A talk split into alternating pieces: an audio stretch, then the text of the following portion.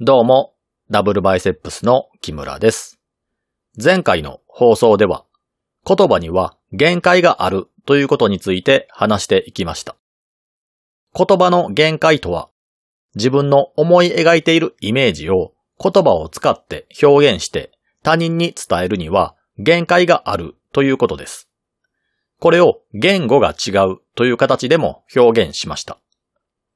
言語が違うというのは、日本語と英語というように使っている言語が違うという意味ではなく、同じ日本語同士でコミュニケーションをとっているにもかかわらず、話が通じ合わないという現象のことです。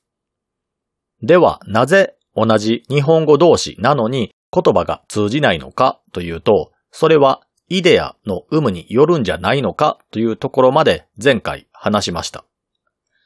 イデアというのは、このコンテンツの第2回、第3回あたりで話したプラトンが主張した考え方のことです。詳しくは前の放送を聞いてもらいたいんですが、簡単に言うと、物や概念の理想形やオリジナルというのは、イデア界にしか存在せず、私たちが住むこの世界でそれらを表現しようとした場合、すべてのものが模倣したものになってしまう。さらに言うなら、本物はイメージの世界であるイデア界にしか存在せず、この世にあるすべては偽物だという考え方です。このイデアというのは言い換えると絶対的な価値観ということになるので、厳密に言うと微妙に意味合いは異なってくるんですけれども、考え方としては似ているように思えるので、ここでは頭の中にあるイメージという意味合いで使っていきます。過去の放送文を聞いてもらえればわかるんですが、プラトンのイデア論というのは弟子のアリストテレスによって批判されてしまいます。哲学というのは多くの場合はすでにある理論を批判することによって新たな考え方というのが生まれる場合が多いので、主張された理論はいずれ批判されるわけですけれども、ここで注意してほしいのは、批判と否定は違うということです。最近の日本では、批判と否定が同一視されて、批判されていることがイコール主張の否定になって、主張をした人の人格ごと否定されていると受け止められがちです。しかし、批判と否定は違うもので、批判されたからといって、その対象が間違っていて、無価値なものというわけではありません。というのも、これは前回と今回のテーマである言葉の限界にもつながってくるんですが、そもそもその本人が考えている主張を誤解なく完璧に理解することはできません。なぜなら言葉には表現の限界があって、まず言葉に変換した時点で自分のイメージとはかけ離れたものになってしまうからです。そのかけ離れたイメージを言葉を通して相手は聞くわけですけれども、この言葉を正確に聞けるかどうかは相手の読解力が関わってきます。自分のイメージを相手に伝えるためには、これほどの障害をくぐり抜けなければならないわけですから、確実に間違っているとも言えませんし、仮に間違っていたとしても、すべてが間違っているわけではなく、考えとして利用できたりもします。ということで、今回は、イデア論的な考えを取り入れる形で考えていくことにします。言葉が通じないのは、共通のイデアを持っているのか持っていないのかが関係していると言いましたが、それを前回例にした掃除の例で考えてみましょう。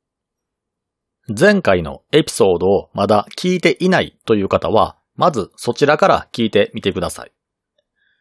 簡単に振り返ると、掃除の仕方を根本的に理解していない人に、掃除をしてくださいと指示を出したとしても、床に掃除機をかけるだけで終了してしまって、きっちりと掃除を行ってくれない。こういう人に対して、しっかりと掃除をしてもらおうと思うと、窓を拭いてください。階段を掃除機がけしてください。トイレを掃除してください。埃を払ってください。と、すべてのことに対して指示を出していかなければなりません。でも、ここで細かい指示を一つ一つ出していくと、指示自体が膨大な量になってしまうため、言われた側は覚えられないという状態に陥ってしまいます。ではなぜこのような現象が起こってしまうんでしょうか？掃除を指示した際に相手が掃除をうまくしてくれない場合というのは、大抵は掃除を指示した側には掃除というイデアがあって、指示を受けた側には掃除のイデアがないからなんです。イデアを持つ人間がイデアを持たない人間に対して、このイデアの通りにしてと指示したところで、イデアを持たない人間は指示の意味がわからないので、行動を起こせないということです。これはどういうことなのかを順を追って考えていきましょう。指示されている側というのは、掃除機をかける前に大きなゴミを拾う、整理整頓をする、掃除機をかける、拭き掃除をする、などの膨大な量の指示を一度に受けるため、それを覚えるのが大変な状態に追い込まれます。また、このような感じで具体的な内容を一つ一つ覚えて行動する場合、やらなければならないことを忘れてしまって抜かしてしまったりすることによって二度手間が発生したりと効率も落ちてしまいます。でも指示した側はそんな大量の指示をしている覚えはなく、指示した内容は最初からただ一つのことで掃除してくださいということだけなんです。では、なぜ指示をする側とされる側でこのようなギャップが生まれるのかというと、指示している側は、すでに掃除された完成形の部屋というイデアを持っているんです。このイデアを持つ人にとっての掃除というのは、部屋にあるたくさんのものをその理想とする部屋に近づけていくだけなので、整理整頓もあるべき場所にあるべきものを配置していくだけなので、特に考える必要はありません。また、自分の部屋の掃除の場合は、特に行為として掃除をしようと思わなくても、物を使った時には使った場所に返せばいいし、疲れていて一時的にその辺に置いた場合は、気がついた時にあるべきものをあるべきところに自然に返します。そのため、意識的に整理整頓をすることもなく、部屋が散らかっていない状態をキープできるため、掃除という行為を意識して行う必要もありません。また、部屋の理想形が常に頭の中にある人は、外出した際に何か格好のいいものや可愛いものを見つけた際も、それを買った際に置き場所があるかどうかを無意識に考えることができます。置き場がない場合は、それを買うことがないため、部屋に物が溢れるということもありませんし、どうしても欲しい場合は、すでに部屋にあるもののどれかを捨てることも考えた上で購入します。つまり、すでに掃除された完成形の部屋というイデア、理想形がある人間にとって、掃除というのはライフスタイルであって、特定の行動を指すわけではないんです。物を使うために移動させたら、使い終わったら元の場所に返すといった日頃から行う基本的な行動の積み重ねを無意識のうちに行うことで、意識して何かを行うようなことではありません。これに対して掃除のできない人は頭の中に部屋の理想形というものが存在しないので、当然整理整頓が生活の中に組み込まれることもありません。そのため、使ったものはその辺に捨ておきますし、服を脱いだ場合は脱ぎっぱなしになりますし、ゴミはゴミ箱に捨てずにそのあたりに置いておくことになります。外出先で何か良いものを見つけた際には何も考えずにそれを衝動買いしますし、家に帰って置き場がないことに気がつくと、それもまたそのあたりに捨ておくことになります。結果として部屋は荒れ放題になるんですが、それを掃除しろと言われたところで、どれをどこに片付ければよいのかもわかりませんし、どれを捨ててよいのかもわかりません。何をしてよいのかがわからないので、結局整理整頓もしないまま、とりあえず掃除機をかけて掃除は終わりと言い聞かせるしかないんです。こういう人に対して整理整頓はあるべきところにあるべきものを置けばよいだけでしょと言ったところで話が通じるはずもありません。理解をより深めるためにもっと多くの方が体験をしている例で考えてみましょう。例えば、虫に刺されるなどして、体のどこかの部分が痒くなったとします。この場合、多くの人は特に考えることもなく、痒い部分を書く人が多いのではないでしょうか。では、この時、つまり体を書くときに、体一つ一つの動きを意識するでしょうか？多くの人は体の動きなどは意識しないままに書きたい部分を書きたいように書くのではないでしょうか？大抵の方は体のどこかが痒いと思った際には自然と体を動かして目的の場所を書くと思うんですが、そんなあなたの前に体が痒いんですがどうしたらいいでしょう？と質問してくる人が現れたとしたらどうでしょう？あなたはかゆい部分を書けばいいんじゃないですか？としか答えようがありません。でも、その人が、かゆい部分を書くってどうしたらいいんですか？と質問してきたとしたらどうでしょう？かゆいところに手を持っていって、心ゆくまで書いてください。と答えるしかありません。でも、その人がさらに、かゆいところに手を持っていくってどうしたらいいんですか？と質問してきたとしたらどうでしょう？あなたはまず、どの部分が痒いかをその方に聞くところから始めなければなりません。その人に、どこが痒いんですか？と質問をした結果、首の後ろが痒いという答えが返ってきたとしたら、次は手を首の後ろに誘導しなければなりません。どちらか一方の手を地面と水平になるまで上げて、腕全体を少し外側に回した後、肘から先を曲げてみましょう。といった感じで手をかゆい部分に誘導し、その部分に指を当ててもらって上下左右に動かしてみてくださいといちいち説明しなければなりません。その結果として、その質問をしてきた方が首の後ろを書くことに成功したとしましょう。すると少し満足したその方は次に足首の甲の部分もかゆいんですが、どうしたらいいでしょうと質問をしてきたとします。あなたはさっきと同じようにかゆい部分に手を持っていって書けばいいんですよと答え、質問者がさっきと一緒でいいんですねと首の後ろに手を持っていったとしたらどうでしょうあなたはその間違いを訂正して次は足に手を持っていく方法を一から説明しないといけません。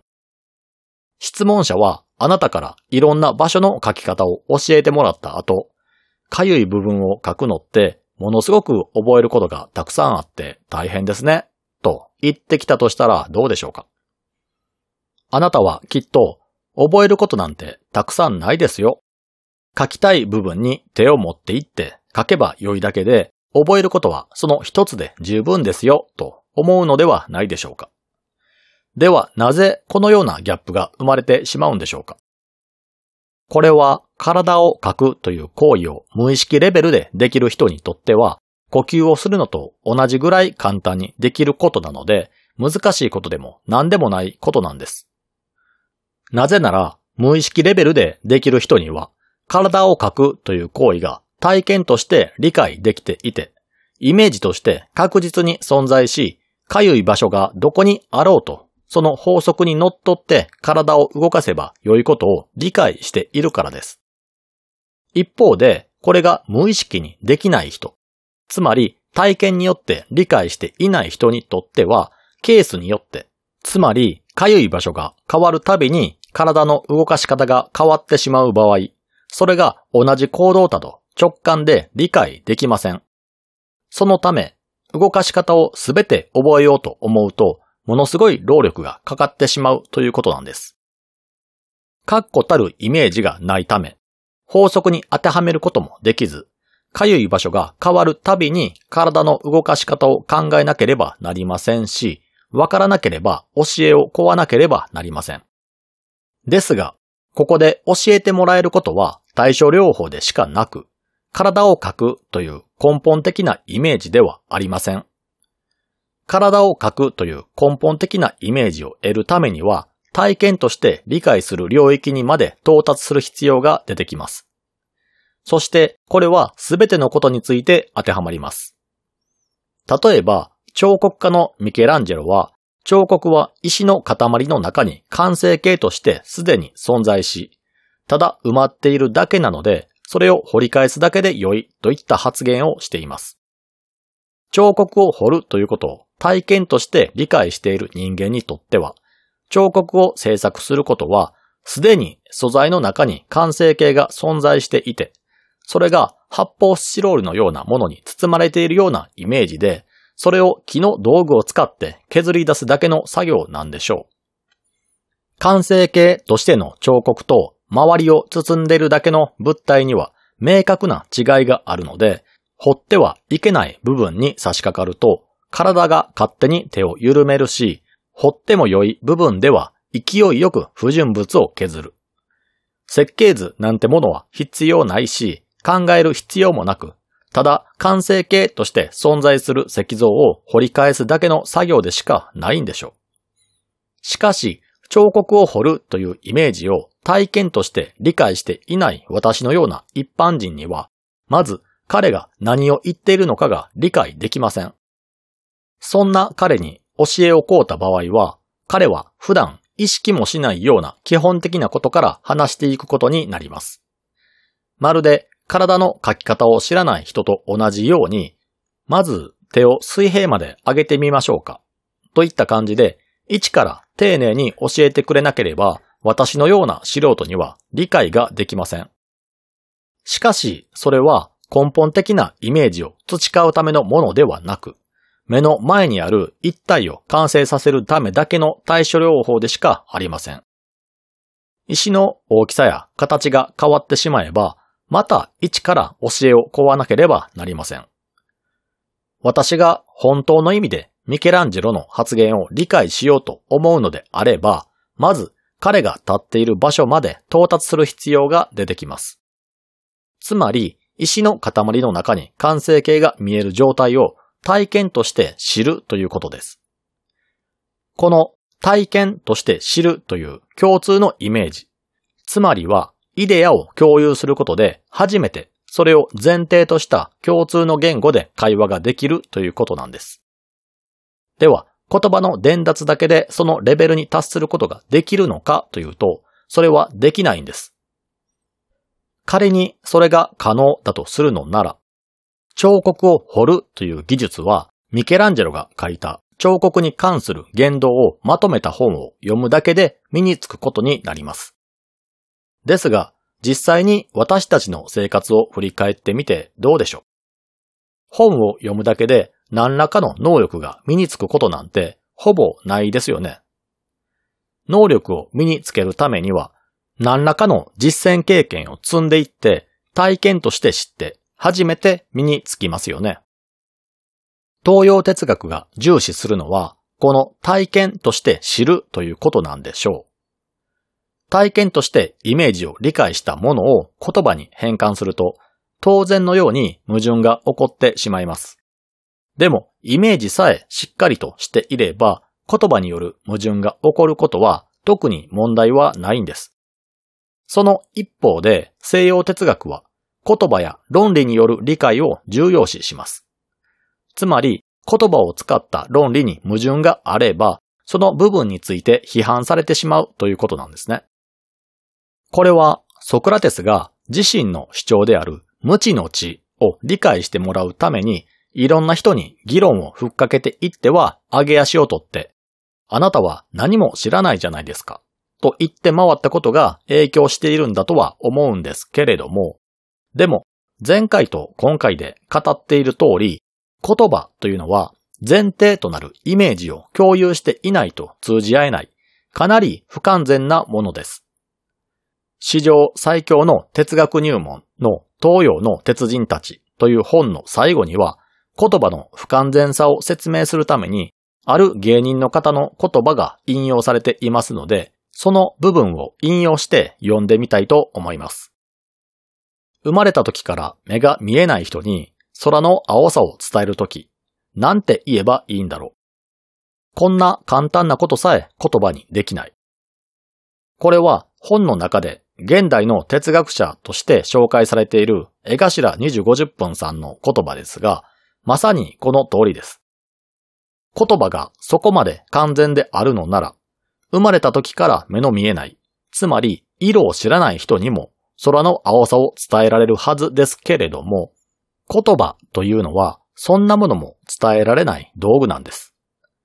この空の青さを真理に置き換えて、盲目の人というのを悟っていない人に置き換えれば、悟りを言葉で伝えることがいかに難しいかが理解できると思います。このように真理というのは言葉では伝えられるようなものではないとしたのが東洋哲学なんです。言葉については今後もたびたび語っていくことになると思うので、今回はこのあたりにして、次回からは仏教について少し触れていきたいと思います。それでは皆さん、さようなら。